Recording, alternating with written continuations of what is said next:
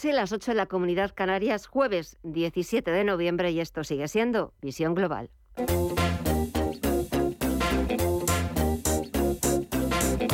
Esto es Visión Global con Gema González. Siguen los números rojos en Wall Street a la sensación de que el mercado ha entrado en una fase de consolidación tras las fortísimas subidas acumuladas en las últimas cuatro semanas. Por análisis técnico, no sería extraño, dicen los expertos, ver al SP500 buscar la zona de soporte de los 3.900 puntos. Además, el mercado también está descontando este jueves las medidas fiscales anunciadas por el Reino Unido después del caos que generaron los planes de la anterior primera ministra de Liz. Y en cuanto a datos macro, hoy hemos conocido en Estados Unidos las peticiones semanales de subsidio por desempleo, que han bajado hasta las 222.000 desde las 226.000 registradas una semana antes, y el índice manufacturero de la FED de Filadelfia, que baja un 19,4%. Y en cuanto a declaraciones, las del presidente de la Reserva Federal de San Luis, James Bullard, insisten que los tipos tienen que seguir subiendo y mucho más para cumplir el objetivo de la Fed de ser suficientemente restrictiva y de controlar la inflación. Echamos un vistazo a las pantallas, números rojos en los principales índices estadounidenses tenemos al promedio industrial de Jones que está bajando un 0,14% en los 33.505 puntos. El SP500 baja algo más de medio punto porcentual en los 3.936 puntos. Y el Nasdaq Composite se está dejando un 0,62% en los 11.114 puntos. Sigue repuntando la rentabilidad exigida al Treasury americano, el bono estadounidense a 10 años, que ya está cotizando en el 3,77% y el índice índice VIX de volatilidad sigue todavía por debajo de los 24 puntos. Vamos a ver si ha habido cambios en el resto de los activos, en la negociación de las bolsas latinoamericanas, del oro, del euro, de la libra y también de las principales criptomonedas. A ver, Estefanía, cuéntanos. Pues en el caso de las bolsas latinoamericanas hay pocos movimientos. El Merval de Argentina continúa balanceándose en el terreno positivo, sumando un 0,3% en los 154.618 puntos. El Bovespa en Brasil ya acumula una caída del 2,26% en los 107,75 dólares puntos. El IPSA chileno lo vemos también recortar un 1% en los 5.172 puntos y el IPC mexicano cede un 0,4% en los 51.347 puntos. Mirando ya las pantallas de divisas y materias primas, también vemos pocos cambios cuando en el mercado de las divisas continúan en la balanza negativa. El euro pierde un 0,32% en su cruce con el dólar en los 1,03 dólares, mientras que la libra en las 1,18 dólares la vemos como se deprecia un medio punto porcentual. En las materias primas, el petróleo aumenta esas pérdidas. El barril de Bren cede un 3% en los 89,89 dólares y el West Texas de referencia en Estados Unidos también lo vemos recortar un 4,3% en los 81,84 dólares. El oro lo vemos en el terreno negativo en los 1.762 dólares la onza. Y en las criptomonedas el Bitcoin continúa con números verdes con una subida del 0,44% en los 16.632 eh, dólares. Ethereum lo vemos bajando medio punto porcentual en los 1.202 dólares y Dogecoin la vemos también perdiendo medio punto en los 0,84 dólares.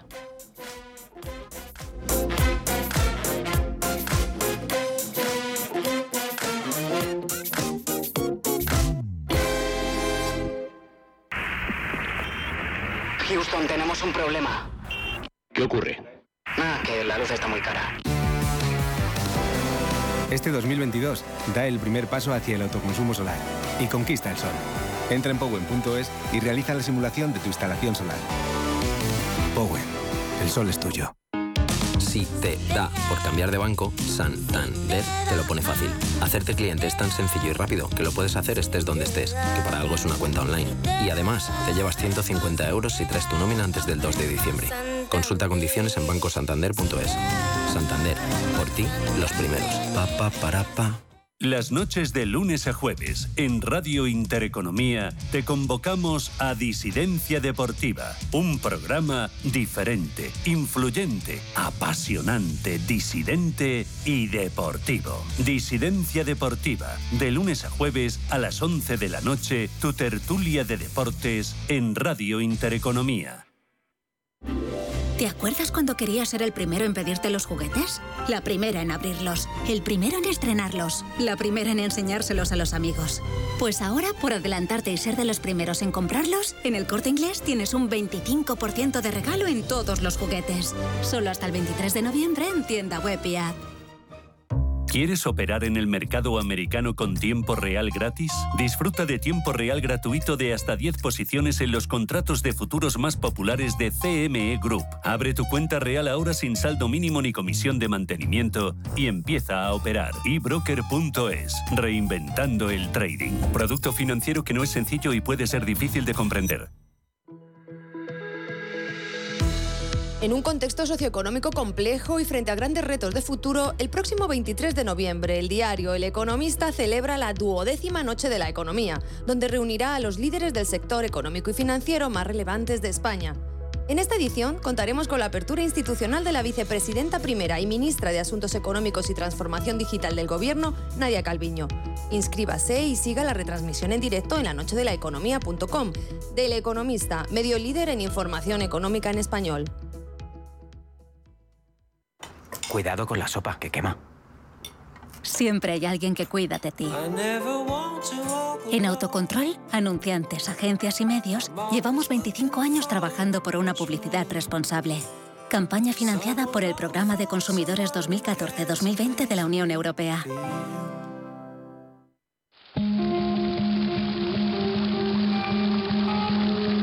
La fuente de la vida. Un viaje a través de los siglos y la historia de la humanidad.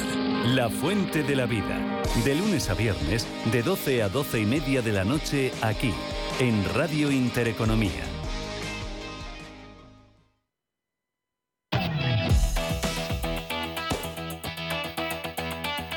En visión global, After Work.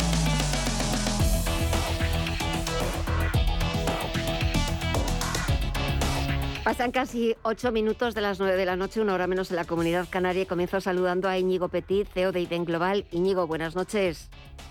Muy buenas noches, Gemma. ¿Qué tal estás? Bien, recuperándome poquito a poco. ¿Tú qué tal estás? ¿Qué tal la semana? Pues bien, la semana bien. Ya parece que hemos pasado del verano al invierno. Sí, parece. y, parece ser que, bueno, que, que ya vamos recuperando cierta ciertos, bueno, eh, no, no, iba a decir cierta normalidad, pero, pero bueno, sí que se va templando un poco el termómetro eh, del mundo de los mercados y la economía política poco a poco. Eh, creo que todo el mundo un poco expectante de, una recesión que no termina de, de, asestar ese golpe, ¿no? Parece que todos la esperamos, pero bueno, todavía todavía queda un poco más, ¿no? Así que bueno, una semana de declaraciones interesantes que estoy seguro que hará podremos comentar, seguro. Y déjame que salude y dé la bienvenida a Jaime Gil Delgado, experto en banca, asset management y banca privada para Europa e Hispanoamérica. Jaime, buenas noches. ¿Qué tal, Gemma? ¿Cómo estás? Bien, bien, recuperándome. ¿Qué tal estás tú? Bien, bien, yo estupendamente bien, encantado de hablar contigo y con Niño. Niño, buenas tardes, ¿cómo estás? Muy buenas tardes, Jaime, encantado de saludarte de nuevo. Muy bien, muy bien, encantado. Bueno. ¿Hoy ha sido a Lourdes este año, Íñigo? No, este año no, este año no ha sido posible. Me tengo que este año hay que trabajar. Te estás cayendo. Me dicen mis hijos, me dicen mis hijos que ya no te ven y te echan de menos. ¿eh? Ay, pues mira, pues es correspondido. Tengo yo ganas de verles a todos, desde luego que sí. A ver si el año que viene se dan las circunstancias. Ganas no faltan, ganas no faltan, desde luego. Bueno, Siempre es bueno. Íñigo, empezamos por ese plan fiscal anunciado hoy en el Reino Unido. Reconocen que la economía británica está en recesión y como decimos aquí, hay que coger el toro por los cuernos. Totalmente. Pero yo creo que además, yo creo que ha tirado por el camino fácil, ¿no? Ha dicho, oye, a mi sucesora se la cargaron por hacer una cosa, pues he hecho la contraria directamente, ¿no? Y lo ha hecho a lo bestia para que además no quepa eh, bueno, pues ninguna duda, ¿no? Así que, bueno, pues vemos eh, una senda que en cierta medida tiene algún aire a lo que ha sucedido en España. Eh, es verdad que es otro país con otras connotaciones diferentes y veremos también qué contestación tiene bueno, pues todas estas, estas medidas y ese alza los impuestos a rentas más altas, a energéticas, pero lo que me parece más importante y sobre todo coherente es que hay un plan de recorte de gastos, que es quizá lo que aquí nos quedamos en la mitad del titular, en la subida de los impuestos. Ese es el punto. Claro, pero el titular es, completo cuando te dicen, vale, el Estado tiene un problema, bien, subimos los impuestos, todos los ciudadanos podemos entender, porque no somos idiotas, que hace falta ingresos. Pero claro, si te dicen que además van a gastar más dinero, claro, tú dices, vamos a ver, ¿qué estoy financiando? no? Eh, entiendo, vivimos en un país de emprendedores, estoy seguro que muchos de nuestros oyentes eh, entienden esto. Entonces, claro, podemos entender que, haya, que haga falta más dinero para afrontar la que se nos viene encima. Pero claro, si tú no recortas, no te aprietas el cinturón, valga esa expresión, que es muy importante, y, probablemente pues no tomas medidas que ayuden a, que la ciudadanía entienda mejor esas subidas de impuestos, ese esfuerzo extra, o que se note también en los bolsillos de los empleados públicos que no están exentos. No, no, no, no quiere decir que no les pueda afectar una situación económica. También son parte de la solución y a veces eso pues tiene que ver con que en vez de un 10% de subida pues sea un poco menos, por ejemplo, bueno, un 10, un 9, dependiendo, en fin, eh, hace falta que ese titular se complete aquí, ¿no? Estoy convencido de que eh, entre los ciudadanos eh, ingleses pues les costará aceptar la noticia, pero entenderán el conjunto de las medidas, ¿no? Y me da cierta envidia esa capacidad que tienen los ingleses de hacer este tipo de planes sin que, eh, eh, en fin, sin que haya un revuelo, ¿no? Eh, como es lógico, si, si te quedas solo en la mitad, pues es lógico que tengas una contestación social fuerte, ¿no? Así que, bueno, vamos a ver si con el tiempo van calando estos anuncios y, y, y, y, y le sale bien el plan, ¿no? no es el único país que está en esa línea, así que creo que somos muchos los que hemos apostado a ese tipo de medidas, ¿no? Eh, aquí, como decía, pues eh, con la falta de ese plan de recortes que, que hace falta, hace falta desde hace mucho tiempo, pero, es un melón que nadie quiere abrir aquí. No. Nadie. No. Eh, Jaime. Nada, que estoy de acuerdo con Niño, con todo lo que ha dicho, solamente puedo apuntar un par de temas más, que nadie quiere abrirlo, pero, pero hay que abrirlo. Y el año que viene tenemos un año electoral y están subiendo los gastos. Como habíamos visto en los presupuestos eh, que se han presentado y que todavía se están debatiendo, que a la gente le da igual los gastos y los ingresos, solamente les interesa a una serie de gente, a una parte de, la, de la Cámara de, de qué hay de lo mío, cuánto va para mí, y entonces eh, ya pues ya apruebo los presupuestos que me dan exactamente igual, ese es el problema. Pero efectivamente Gran Bretaña tiene un problema desde hace muchos años, no es de hoy, no obviamente no tiene nada que ver el actual primer ministro, eh, cuando se eh, votó el Brexit se veía que iban a entrar en una soflama nada positiva para los británicos y los últimos años que han estado con Boris Johnson, con todo el lío que se ha montado, eh, sin hacer sin hacer los deberes han llegado a, la recesión que es absolutamente eh, ya no solamente por culpa de, Ucrania, o no solamente por culpa de la crisis energética, no solamente por culpa de la subida de todo, sino por es una culpa interna suya. Pero lo que ha dicho Iño tiene razón y ya estamos viendo, yo ya he visto algún miembro del gobierno y a Láteres decir, ves, ves, hasta los ingleses que son muy anglosajones y muy liberales suben impuestos. Y como ha dicho muy bien Íñigo, pero mm, bajan gastos bajan gastos. Claro, lee el titular completo, el titular completo. pero aparte, pero aparte eh, la bajada de, de gastos son 54.000 millones de libras. Es que no es una bajada mínima. que es un dinero.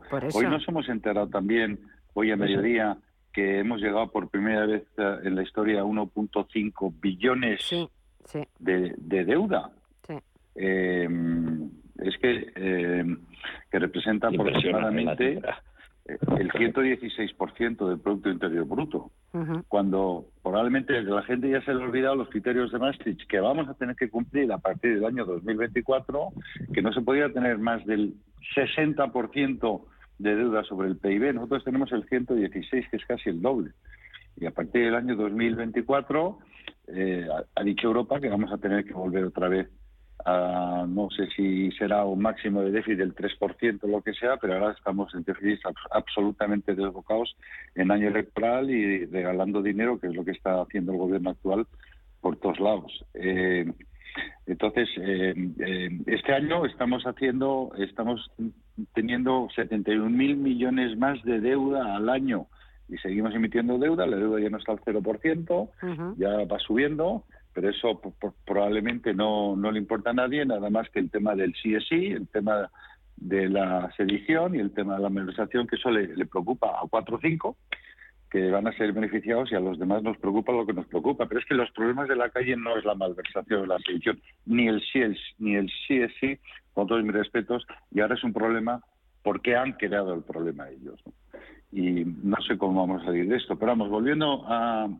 es que me lo ponéis demasiado fácil. Volviendo a Gran Bretaña, eh, se, se veía con todos los problemas que han tenido eh, internos de salida de mucha gente ha salido de Inglaterra, muchas compañías, etcétera, y iban a entrar en recesión y eh, efectivamente la guerra de Ucrania, la, el alza de precios y el alza de la energía eh, les ha abocado a ellos y les ha adelantado, cosa que todavía en Europa continental no estamos.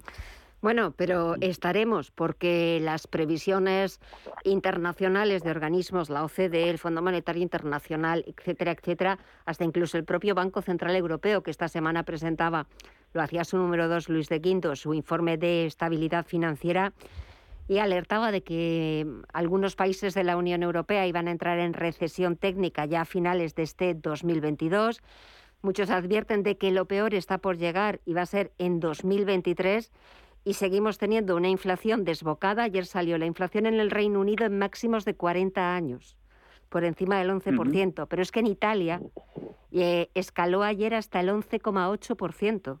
Claro, tenemos una inflación absolutamente desbocada que parece que todavía las medidas puestas en marcha por el Banco Central Europeo no están surtiendo el efecto deseado. Quizás hay que darlas un poquito más de tiempo y sobre todo con una economía que no está creciendo, que estamos parados. Íñigo. Es una situación complicada, como te decía antes, parece que es una recesión que todo el mundo espera, que tenemos ya muchos avisos desde hace un par de trimestres de lo que está por venir, pero que, que, no termina de romper, ¿no? Nos avisan de 2023 y estoy seguro de que eh, tal consenso pues es difícil ir contra ir contra él, ¿no? Eh, hay una cosa que sí me preocupa. Mencionabas al Banco Central Europeo, y los mensajes que han ido lanzando, pero entre los mensajes que han lanzado, aparte de que, bueno, se ha comentado, él he podido leer en El Economista, bueno, pues que hay voces que, que, apuestan por reducir un poco el ritmo de subidas de tipos de interés a favor de medidas en reducción del balance. Pero claro, la reducción del balance muchas veces, muchas veces no, implica directamente una reducción de las compras. Una reducción de las compras que países muy endeudados, como comentaba eh, hace un segundo, en, como comentamos hace un segundo en la tertulia, eh, que es el caso de España con el 116 eh, eh, por ciento que, comentaba Jaime, pues me parece que, que es un riesgo también que al Banco Central Europeo pues tiene cierto temor. Yo desconozco si las subidas de tipos van a ser capaces de, aplacar la inflación. Con todo, por mucho que la aplaquen, va a seguir siendo una elevada inflación durante todo el año. Y aunque bajemos de esas dos cifras que se están viendo en algunos países, como mencionabas, Gema, vamos a tener eh, una inflación que va a seguir siendo mm, durante todo el año muy elevada y que va, a hacer muy difícil pues eh, afrontar pues una recesión o una situación económica pues adversa, ¿no? Como la que todo el mundo apunta. Así que eh, hay que ver cuál es el papel del Banco Central Europeo. Tengo la sensación de que ha querido acelerar mucho antes de ese 2023 que ve tan negro para mm, que las subidas de tipos de interés, digamos, quedaran ya hechas y el mercado tuviera algo más de margen para sentarlas, ¿no? Y que a partir de ahora bajaran un poco el ritmo para favorecer un poco ese sentimiento de mercado.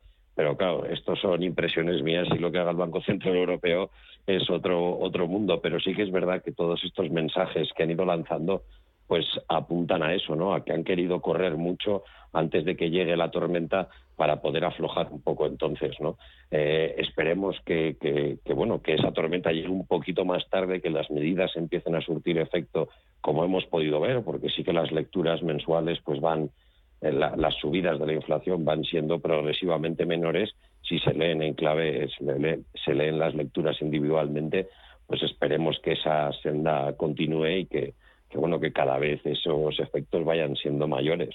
Eh, con todo, yo coincido en ese diagnóstico del Banco Central Europeo y de todas estas entidades. Es decir, todos los indicadores que uno lee, que uno ve, todo el sentimiento de mercado, expertos, apuntan en la misma línea. ¿no? Tenemos por delante un 2023 marcado por la inflación, por los precios de la energía y por una, ausencia de crecimiento. Eh, es aquí cuando toca la responsabilidad de los países y no tomar decisiones que, en fin, que de las que te vas a arrepentir eh, tiempo después. La deuda creo que es la primera, un 116% en España es suficiente como para darnos cuenta del reto que tenemos por delante, ¿no? Me parece muy muy muy llamativo, muy fácil de entender lo que comentaba Jaime, objetivo de Maastricht 60%, deuda actual 116.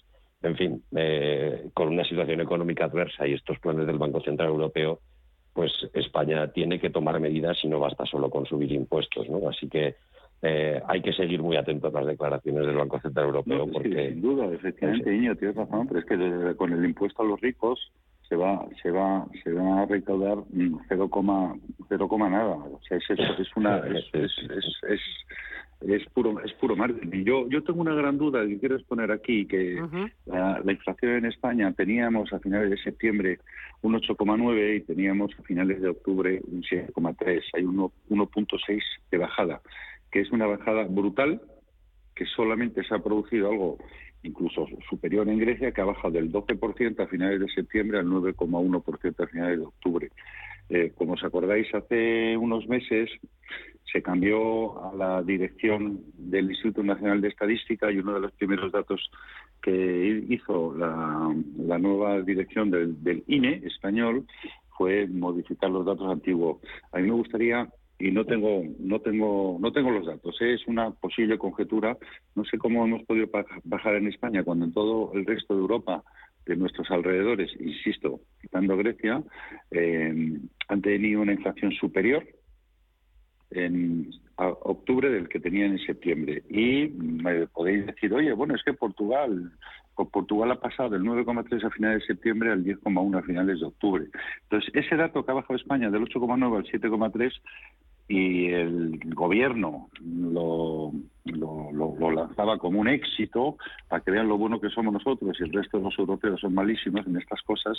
Yo no sé, de, verdad, no, no tengo el dato, no quiero decir nada, pero no lo sé, no lo sé, no lo sé, no sé si me puedo fiar de eso.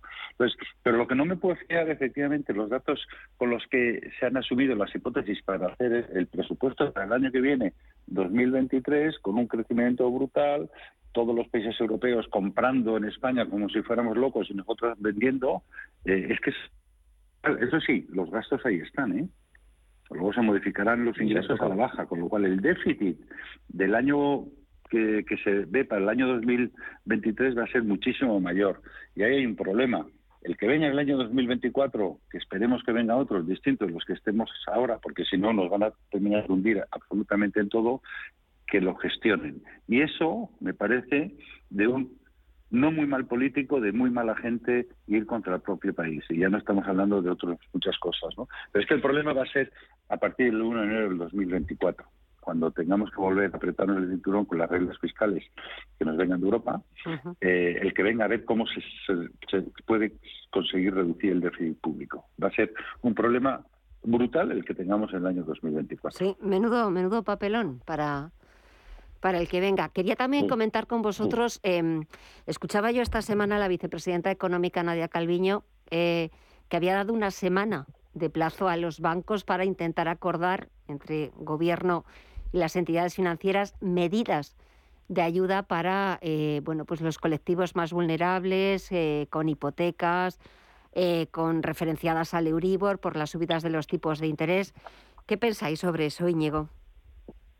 Bueno, aquí es que entramos en un debate que siempre es complicado, ¿no? Porque Eh, evidentemente hay muchas personas que se han sumado a ese a esa alegría que generó en el mercado hipotecario eh, unos tipos en cero, incluso negativos, lo cual permitía unas hipotecas realmente atractivas eh, cuando se hacía tipo variable y, era evidente que el riesgo que uno incurre cuando toma esa decisión es que cuando las cosas se dan la vuelta, pues los intereses eh, suben, ¿no? Eh, y, tal y como están las cosas, pues eso puede pasar muy rápido. Es verdad que ha sido especialmente rápido, con todo el debate, para mi opinión, siempre está entre la responsabilidad individual de cada uno y las decisiones eh, que toma y hasta qué punto tiene que hacerles frente y por el otro lado, dónde tiene que entrar el Estado a ayudar a aquellos que más lo necesitan. Yo creo que hay que diferenciar bien ambas, ambas situaciones. En aquellos casos en donde hablemos de una verdadera necesidad, pues existen muchas fórmulas financieras que pueden ayudar a, los ciudadanos a, que esa carga sea menor, cambiando las condiciones, refinanciando, eh, uniendo deudas, haciendo planes de ahorro determinados, eh, con, por supuesto, ayudas directas, que también es otra opción, aunque normalmente pues no es la más no es la más favorable en una situación de crisis y con un gasto ya desorbitado, ¿no? Por lo tanto, existen medidas que las entidades financieras pueden facilitar eh, que por ello pierdan, eh, vamos a decir, eh, mucho dinero. Es decir, manteniendo lo que debe ser el negocio financiero eh, como tal, eh, pero adaptando, eso sí, pues la situación a la situación económica general. ¿no? Así que me parece que es un debate interesante y estoy seguro de que si la banca tiene tiempo en una sola semana de presentar todas esas ideas, que, que mira lo que se tarda a veces en sacar una medida en las administraciones públicas y a la banca le piden, le dan una semana que me parece, bueno, pues que las, las, las ideas que puedan aportar pues estoy seguro que, serán mucho más prácticas que las que salen muchas veces de las bases de los partidos, ¿no? Así que creo que en esta línea es por donde van a tirar, ¿no? Por los cambios de las condiciones, por una evaluación de cuál es la situación o por, el, por supuesto, el cambio a hipotecas a tipo fijo, eh, pues estoy seguro que será un procedimiento que, que se facilitará de alguna forma, que se abaratará. Bueno, en fin, hay medidas que se pueden tomar y que estoy seguro que ayudarán no solo a las familias a hacer frente a las hipotecas, sino también a las entidades eh, financieras a no tener un problema de mora o de solvencia, que es una historia que ya nos conocemos y de la que estoy seguro que todos los bancos pues quieren huir, vamos. Eh, aquí yo creo que Jaime tiene mucho más que aportar que yo, en mi opinión, vamos, pero que estoy seguro que ese es el objetivo por parte de la banca, ¿no? No empeorar su solvencia que tanto esfuerzo les ha costado conseguir. Eh, Jaime. Sin duda, sin duda. La, efectivamente, eh, la mora para, para la banca es un, es un asesinato para sí mismo. Yo quiero apuntar varios puntos distintos y a lo mejor es un poco polémico. Cuando el gobierno estaba emitiendo al 0% y letras en negativo, eh, a corto plazo a, 0, 0,1, 0,5, 1% y vendía esa deuda, ahora los tipos están al 2, al 3 y subiendo. Va a modificar el Estado y en vez de seguir pagando al 1, vamos a poner el 1%, una, un bono que haya emitido a 3, 5, 10 años, me da igual. En vez de pagar el 1, que es el momento a lo que se emitió, va a subir la rentabilidad y le va a pagar a la, toda la gente que haya invertido al 1, le va a subir al 2 y al 3 si los tipos están al 3, siguiendo la misma lógica, si la banca tiene que ayudar a sus clientes, porque ahora los tipos de interés, eh, la gente que sea eh, Uribor más, importante, se lo tiene que modificar porque no hace lo mismo de Estado. ¿Por qué se tiene que meter el Estado en un acuerdo entre privados, es un banco y un particular, que ha decidido, cuando los tipos estaban a cero, firmar a Uribor más 1%. Me da igual el importe. ¿eh? Ahora el Euribor está a 2, a 3, se puede subir más. Y entonces, ahora, mm, ¿a eso hay que modificarlo? ¿Por qué? No, no lo entiendo. ¿Y por qué no sube los tipos de interés de su deuda entonces? ¿Quién es el Estado para meterse en contratos privados entre dos entidades privadas? Es que no, os juro que no lo entiendo. ¿eh? Otra cosa es que la banca decida para reducir su, su mora a nivel particular, cada uno de los bancos que haga lo que tenga que hacer. Y, y Íñigo ha comentado una cosa. O sea, tú, Estado, ministra de Economía, me das a mí una semana y los fondos de Next Generation, ¿cuántos aplazamientos ha pedido España a Europa? porque no ha sido capaz de implementarlo? Pero, pero, pero ¿en qué país vivimos? Es absolutamente ilógico. Si yo tengo una hipoteca variable, tengo una hipoteca variable. Si tengo una hipoteca fija, tengo una hipoteca fija. Y los tipos suben, los tipos bajan. Bueno, pues yo tomaba esa decisión. Y si yo no sabía tomar esa decisión, pues igual que cuando a mí me duele algo, me voy al médico, cuando a mí tengo que tomar una decisión, me voy a un asesor financiero. Y, cuando tú, ahora, antes no, pero ahora los notarios te explican todas estas cosas. Y yo hace poco he firmado alguna cosa y el notario me vino, antes de firmar, Jaime, ven, ven aquí que te tengo que examinar. Gracias a Dios aprobé, pero vamos, aquella noche no dormí prácticamente porque por las cosas que me fuera a. Pero, pero, pero es que, pero ¿en qué país vivimos? ¿Por qué hay que modificar los tipos de interés de la gente que ha hecho una hipoteca fija, variable, etcétera, etcétera? Y cuando lo, si ahora se modifica, se modifica de variable a fija al 2%, por decir un importe, me da igual. Y si los tipos se, ponen se ponen eh, otra vez dentro de cinco años a cero, entonces habrá que hacerlos otra vez a variable. Pero, pero ¿dónde estamos? Esto es un cachondeo. es un precedente difícil de mantener. Sí. que ellos suban, en vez de pagar el 1%, que modifiquen el tipo de interés de la deuda pública al 3%. Claro, pues los tipos están al 3%. Mm. Claro. de verdad, es que no, no, hay, no, hay coherencia. Aquí lo que no podemos hacer, el pueblo, lo que no puede hacer es que cuando las cosas van bien, bien, y cuando van mal, que pague papá el Estado y que papá el Estado se preocupe de mí. No, no, no, no, no, no, no, no, no, esto no funciona así. No, aparte también que es verdad que escuchaba yo a la vicepresidenta, bueno, darle esa semana de plazo a la banca, que pensaba que, que sí que iban a, conseguir llegar a un acuerdo. La cuestión, claro, o lo más difícil va a venir, aparte, bueno, ya habéis mencionado todas las posibilidades eh, que pueden ponerse encima de la mesa, es claro la definición de colectivo vulnerable.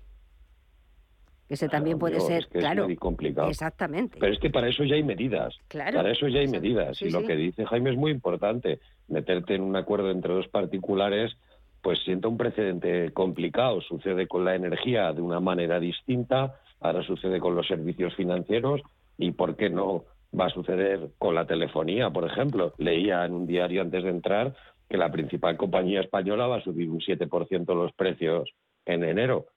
Bueno, pues a partir de febrero, o sea, eh, ¿dónde, a partir de febrero, ¿dónde llega, dónde llega este límite? En algún momento tiene que ser una discusión entre privados, porque la empresa es la primera, las empresas son las primeras a las que no les interesa perder clientes.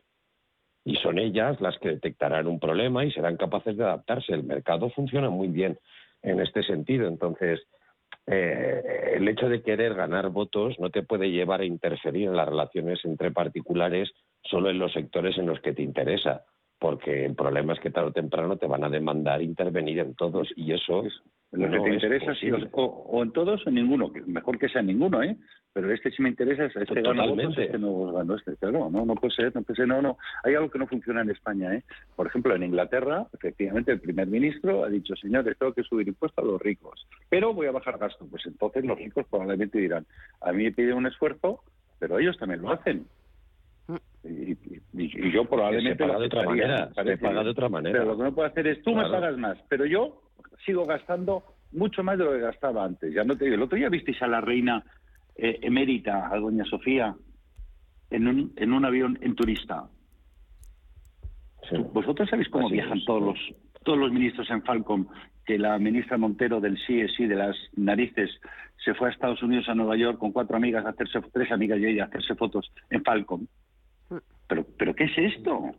Pero de verdad, ¿pero dónde estamos? Pues, pues me temo que en España y me temo que... Cada uno que se pague su fiesta, pero yo no tengo por qué pagar la fiesta de nadie para irme a Nueva York a hacerme fotos y a comer con mis amigos. Bueno, y no nos hemos metido con temas de eh, impuesto a la banca, impuesto a las eléctricas que se están tramitando ahora las, las enmiendas, que eso también va a ser un tema sobre Interferimos el que... donde queremos, interferimos donde nos interesa, donde no pues no, ese es el problema, que no hay una coherencia. Yo, como dice Jaime, también prefiero que no intervengan en nada. No.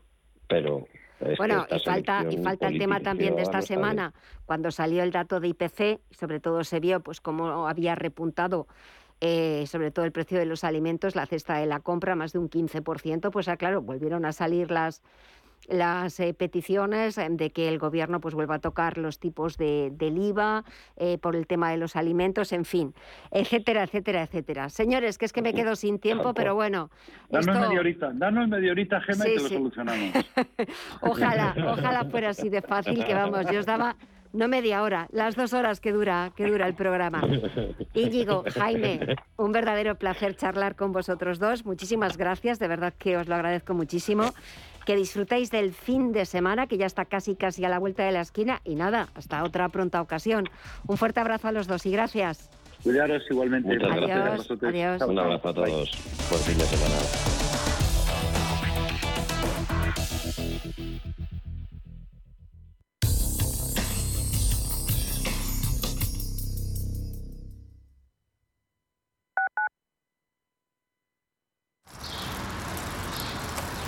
Reparar esa bici que llevaba tantos años en el trastero para salir a dar una vuelta es un plan redondo. Como el plan que tenemos en la Comunidad de Madrid, en el que contamos contigo para darle muchas oportunidades a los residuos. ¿Te sumas a la economía circular?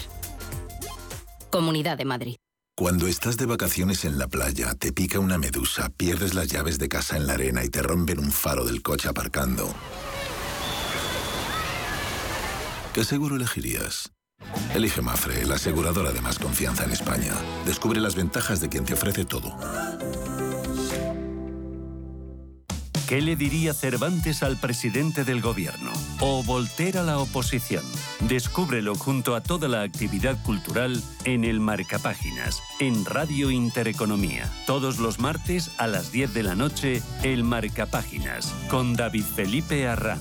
Porque la cultura también podría ser divertida.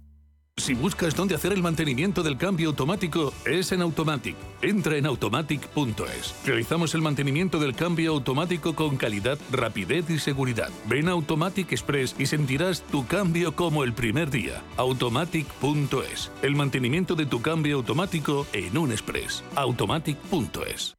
Inversiones inmobiliarias Grupos Eneas, cesiones de créditos, inmuebles en rentabilidad, compra, reforma y venta. Infórmese en el 91 639 0347 o en info@eneas.com. Inversiones inmobiliarias Grupos Eneas. Si es retraído, necesita hablar. Si siempre está solo, necesita hablar. Si nunca habla, necesita hablar. Hay alumnos que no levantan la mano aunque necesiten hablar. Detectar problemas socioemocionales es el primer paso para solucionarlos. Por eso contamos con un equipo especializado, cursos y guías para asesorarte. Infórmate. Comunidad de Madrid.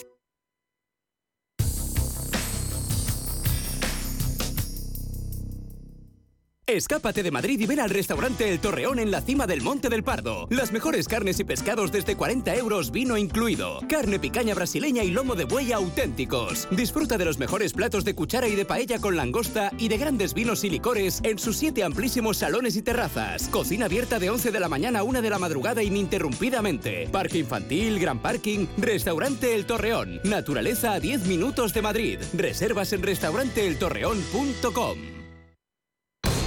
Visión global. Los mercados. Bontobel Asset Management patrocina este espacio. Y de vuelta a las principales bolsas europeas, segunda jornada de recortes, la que hemos visto este jueves en los principales parques del viejo continente. Los inversores empiezan a apreciar un mayor riesgo de recesión. Al cierre, el IBEX 35, Estefanía, ha conseguido aguantar los 8.000 puntos. Sí, el selectivo español se ha dejado un 0,75%. Mañana lo veremos partir desde los 8.040 puntos, pero conservando esos 8.000 puntos. Las mayores subidas al cierre han sido para Colonial, que ha repuntado un 1,05% gracias a los resultados publicados al cierre de ayer.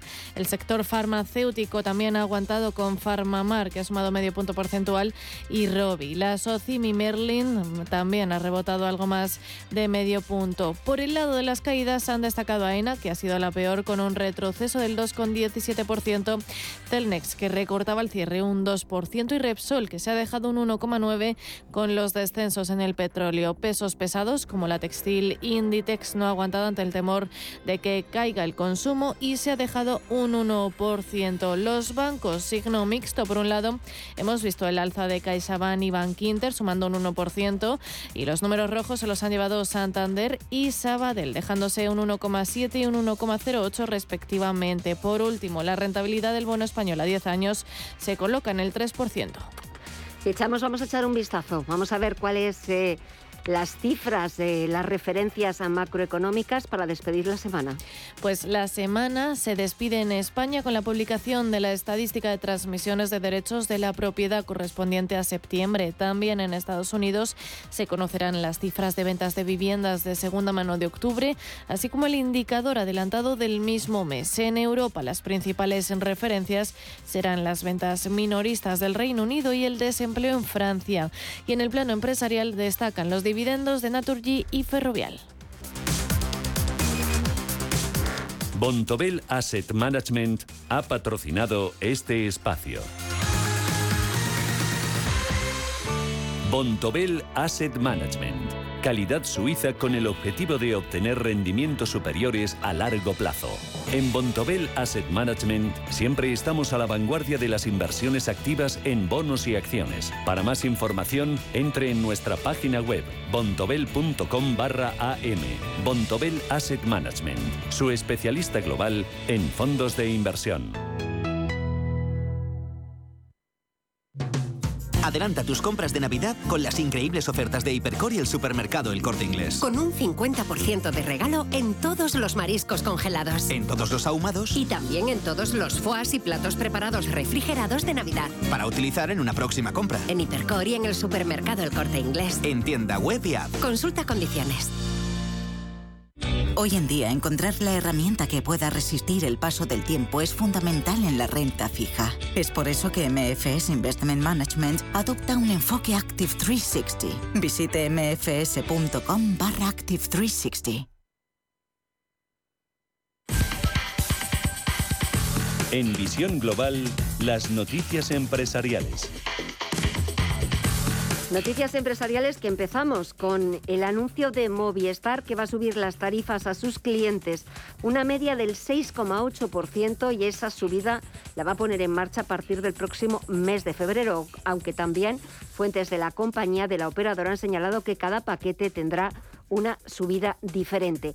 Más asuntos empresariales. Ferrovial se lanza por el aeropuerto de Varsovia valorado en 8.000 millones. El grupo español quiere participar tanto en el lado del capital como de la construcción en el desarrollo del nuevo aeropuerto que se ubicará entre la capital polaca y la ciudad de Lodz. Cuenta para ello con sus propios recursos y con los de su filial Budimex, la mayor constructora en el país. El proyecto tiene un valor de alrededor de 8.000 millones de euros y la compañía que preside Rafael del Pino ya se ha ofrecido a las autoridades polacas para invertir en el proyecto junto con otros socios. SACIR contrata al Santander y a la francesa Nomura para pilotar la venta del 49% de su división de servicios y a Societe General como asesor financiero del proceso de desinversión del 49% de su filial de agua. La compañía, la compañía no se ha fijado obtener un importe concreto por estas desinversiones, pero en el mercado estiman que podría situarse en el entorno de los 500-550 millones de euros. El perfil de los socios que pretende incorporar la firma es el de fondos de pensiones y de infraestructuras y aseguradoras con vocación de largo plazo y de invertir en el crecimiento futuro de ambas áreas, declinando a priori la opción de grupos industriales. José Antoni Durán y Lleida sale del Consejo de Administración de AENA y se centrarán en los activos de la compañía en Brasil. El gestor aeroportuario, a través de su filial AENA Desarrollo Internacional, resultó adjudicataria en subasta pública de la concesión de 11 aeropuertos en Brasil hace apenas unos meses. Estos activos están ubicados en cuatro estados y serán gestionados por la española por un plazo de 30 años con la posibilidad de cinco años más. Y optimismo moderado en las previsiones de Ibercaja para el cierre del año y para 2023. La entidad reconoce que el entorno al que nos enfrentamos en los próximos meses es complejo, pero consideran que no habrá recesión y optan por la prudencia en la gestión del riesgo y el rigor en la concesión de financiación porque también advierte mm, de que en los próximos meses podría producirse un aumento de la morosidad. Nos lo cuenta Alma Navarro. La entidad destaca un contexto cambiante marcado por la inestabilidad y la incertidumbre, con los bancos centrales actuando para frenar la inflación, lo que está provocando un crecimiento a la baja de la economía. En este contexto, desde Ibercaja hablan de desaceleración económica, pero no prevén recesión en los próximos meses. La directora de banca de empresa de Ibercaja, Teresa Fernández, ha querido destacar como puntos positivos que la inflación está descendiendo y que el mercado de trabajo se está manteniendo fuerte. También ha subrayado que las empresas han demostrado en este contexto una gran capacidad de aguante. Expectativas para las empresas de cierre de 2022 buenas en facturación, pero no tanto en beneficios. El mercado ha leído estos términos de, inflación como ya el inicio de la, de la bajada y de la contención de la inflación.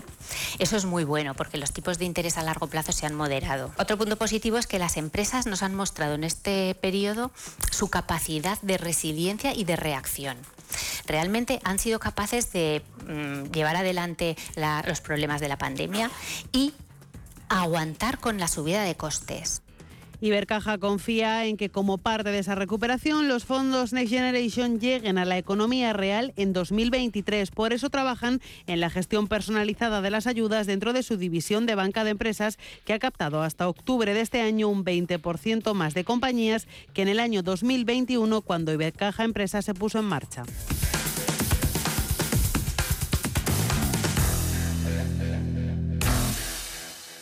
¿Es usted un perjudicado por la debacle del Banco Popular? Sepa que la vía civil está bloqueada tras la sentencia del Tribunal de Justicia Europeo. En Durán y Durán Abogados tenemos una alternativa a través de la vía penal. Si es usted un afectado y desea seguir luchando por la recuperación de su inversión, llámenos al 983 3020 o entre en duranyduránabogados.com. Le ayudaremos.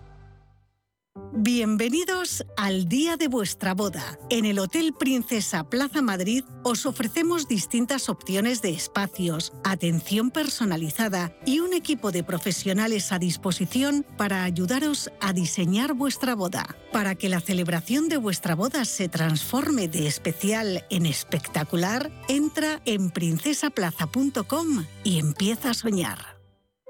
El saber no ocupa lugar, pero si sabes lo que es bueno, visitarás la provincia de A Coruña por su oferta gastronómica basada en productos de proximidad, sostenible y de máxima calidad, por su exquisita restauración y por los lugares únicos para disfrutarla. A Coruña es la provincia que sabe. Turismo de la Diputación de A Coruña. Conócela más los miércoles a las 2 menos cuarto en Radio Intereconomía. El análisis del día con visión global.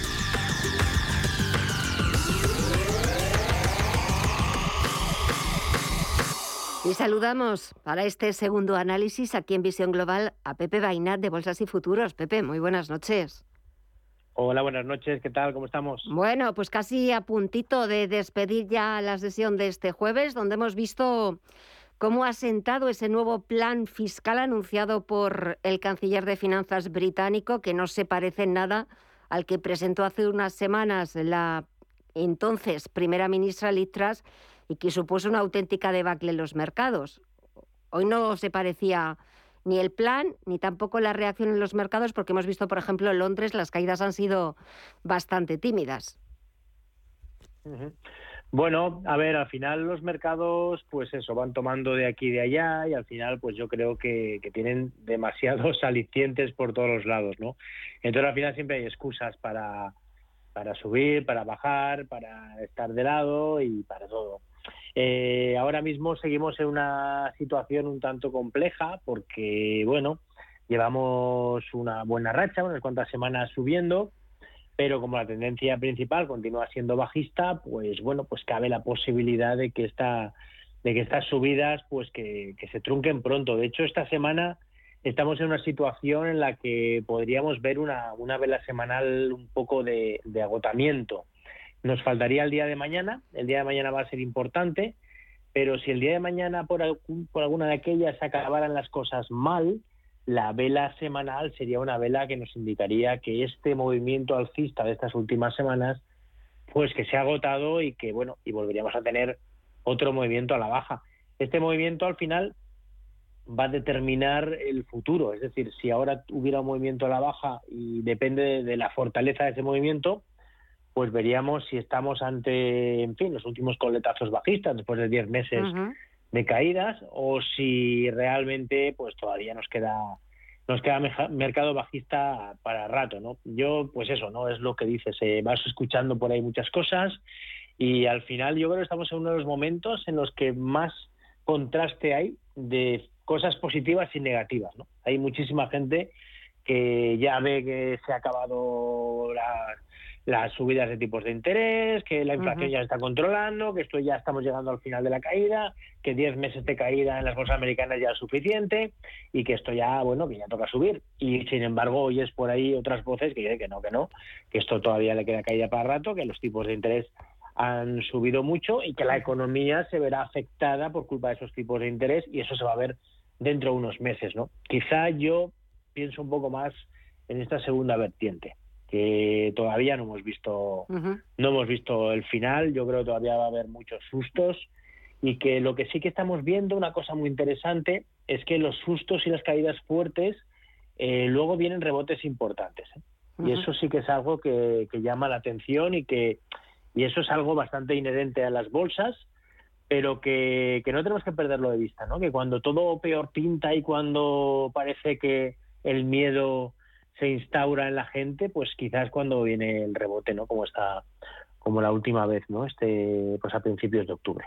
O fíjate, por ejemplo, eh, el jueves pasado cuando eh, se publicó el dato de IPC en Estados Unidos, que mostraba ya cierta desaceleración, parecía que nos habíamos apuntado a una fiesta.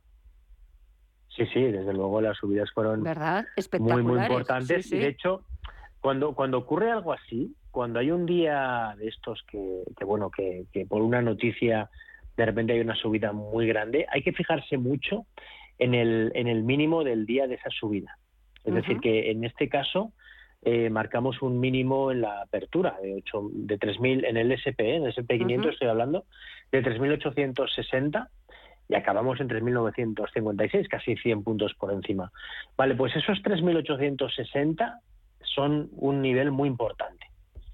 Si ahora que estamos empezando a corregir en el SP, justo después de haber tocado la media 200, eh, el SP empezara a caer y perdiera esos niveles, eh, la señal sería muy negativa. Entonces, eh, muchas veces estos datos nos dan, nos dan puntos de, giro y puntos muy importantes. Entonces, es verdad que bueno, pues el mercado tenía ganas de subir, tenía ganas de noticias positivas y las encontró.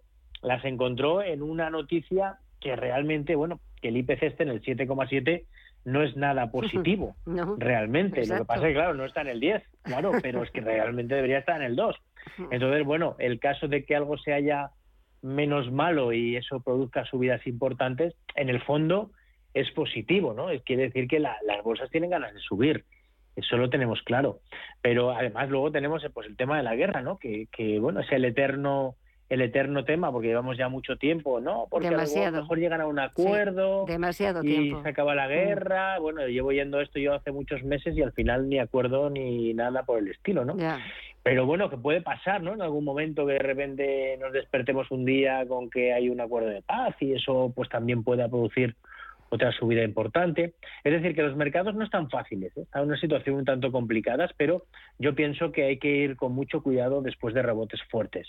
Y hemos tenido un rebote pues cercano al 15% en el IBEX, por ejemplo, desde los mínimos, y yo creo que cuando eso ocurre, lo más probable es que venga una relajación, venga alguna caída, y no sé por qué en algún momento alguna noticia mala que haga que los mercados pues que sufran otra vez. Y bueno, de momento eh, los los mínimos van siendo crecientes cada vez, decrecientes cada vez, cada vez vemos un mínimo inferior. Llegará un momento que eh, la corrección no hará nuevos mínimos y ahí se estarán sentando las bases para un cambio de tendencia. Y cuando eso ocurra, pues habrá que estar pendiente, porque desde luego tenemos valores Mm, a precios muy atractivos. Los que también parecía que tenían ganas de subir, y lo estamos viendo en los últimos días, son los bancos. Hoy CaixaBank ha sido el mejor, Bank Inter también arriba.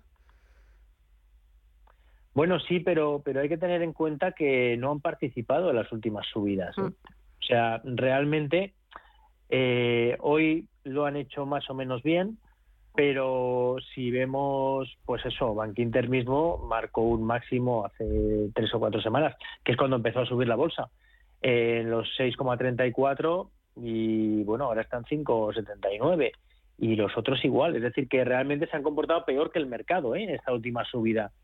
Eh, eso es porque se está hablando de un incremento de la morosidad eh, y eso al final daña muchísimo al sector bancario. Pensemos que con tipos de interés altos pues sí que es verdad que favorecen al negocio bancario, pero eh, también desfavorece mucho si empieza a haber morosidad. La morosidad es el gran cáncer para la banca y es algo que de momento todavía no estamos oyendo porque la morosidad es un es algo que se produce bastante después de que suben los tipos de interés, que es las consecuencias de que las empresas empiezan a ir mal, al principio les cuesta pero tiran para adelante y cuando ya no pueden ir mal, o sea, cuando ya las cosas funcionan mal, dentro de unos cuantos meses cuando llega la morosidad, ¿no? Y eso es quizá lo que se están empezando a oír algunas voces. De hecho, en la mayoría de los bancos han habido señales un tanto, un tanto feas, ¿eh? De, de, fallos alcistas, de superación de niveles más o menos importantes que luego acaban por perderlos otra vez, como el caso de Bank Inter cuando superó la zona de 6. ¿Y el euro, cómo lo estás viendo estos días? Bueno, pues el euro está en pleno, eh, bueno, está en pleno rebote, la verdad. Eh, también no deja de ser normal, ¿no? Porque es un activo que tiene sus movimientos como todos los activos y ahora lo que ha hecho realmente ha sido volver hasta su media 200, algo que suele hacer todos los activos cuando tiene una caída bastante fuerte. Eh, si esto será el fin del mercado bajista del eurodólar o solo un rebote y todavía veremos mínimos, pues es algo que yo creo que no sabemos nadie, que no podemos prever ni, ni saber. Eh, lo que sí que vemos es que ahora mismo pues hemos marcado un máximo justo por encima de la media de 200 en la zona de 1,051 prácticamente y ese nivel parece que, le, está costando. ¿no? Ahora parece que, ahí podría haber una especie de relajación. Eh, bueno, eh, yo pienso que podemos estar una, una buena temporada ahora mismo entre la zona de 1 y 1,05 o 0,98 y 1,05 podemos pasarnos ahí una buena temporada sin tendencia en la que eh, pues se piensen un poco si esto es el fin de las caídas y toca otra vez cambiar de tendencia o si todavía nos vamos a mantener aquí tiempo. Yo creo que para después de una tendencia tan larga bajista como la que hemos tenido, antes de empezar a subir, yo creo que tenemos que hacer una especie de suelo y el suelo tiene que estar bastante más trabajado. Es decir, que todavía tenemos que ver aquí bastantes vaivenes en esta zona antes de de verdad empezar a subir y crear una tendencia alcista. Pues Pepe Bainat de Bolsas y Futuros, gracias como siempre por el análisis. Que descanses, pases buena noche y hasta pronto. Un fuerte abrazo. Pues eh, igualmente para todos vosotros. Gracias, Pepe. Adiós. Venga, hasta pronto. Chao. Curiosidades en visión global. René Lacoste fue un icono de la moda, del deporte y de los negocios. Como tenista, ganó siete Grand Slams, dos Wimbledon y dos AS Open. Aunque su carrera deportiva se truncó por tuberculosis, no le faltaron éxitos. En 1930, el tenis perdía un campeón, pero el mundo ganaba un extraordinario empresario e inventor. Sus compañeros le llamaron el cocodrilo por su obsesión con una maleta de piel de este animal y más tarde uno de sus amigos dibujó ese famoso cocodrilo que da identidad a todas sus prendas. Fue él el primero en lucirlo hasta que en 1933 decidió lanzar al mercado polos cómodos para el tenis de la mano del empresario textil André Guillier, propietario de la mayor firma francesa de fabricación de prendas de punto Chemises Lacoste. Aventureros Sagat crea en 1934 su primera empresa, una sociedad de equipamiento aeronáutico que años más tarde utilizó muchas de sus ideas para el desarrollo del Concorde. En pocos años, René Lacoste registró una cuarentena de patentes en todo el mundo, algunas ligadas al tenis, como la primera raqueta de acero. También escribió libros sobre la técnica del tenis hasta que falleció. Actualmente la marca Lacoste pertenece al grupo MF Brands, siendo actualmente un gigante de gran rentabilidad, contando con más de 1.200 boutiques en todo el mundo y más de 1.600 millones de euros en facturación, más del 90% fuera de Francia. René Lacoste, un genio en todo lo que tocaba.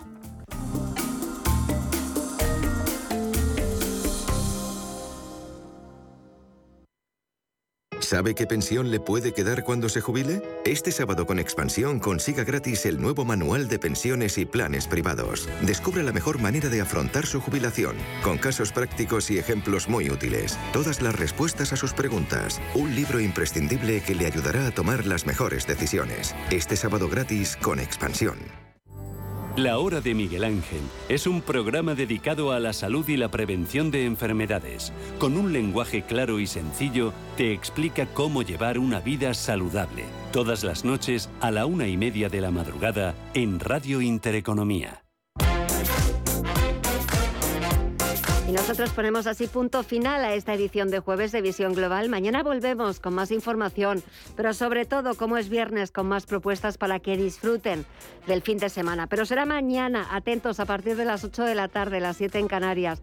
Gracias, que descansen y nos vemos mañana. Hasta mañana.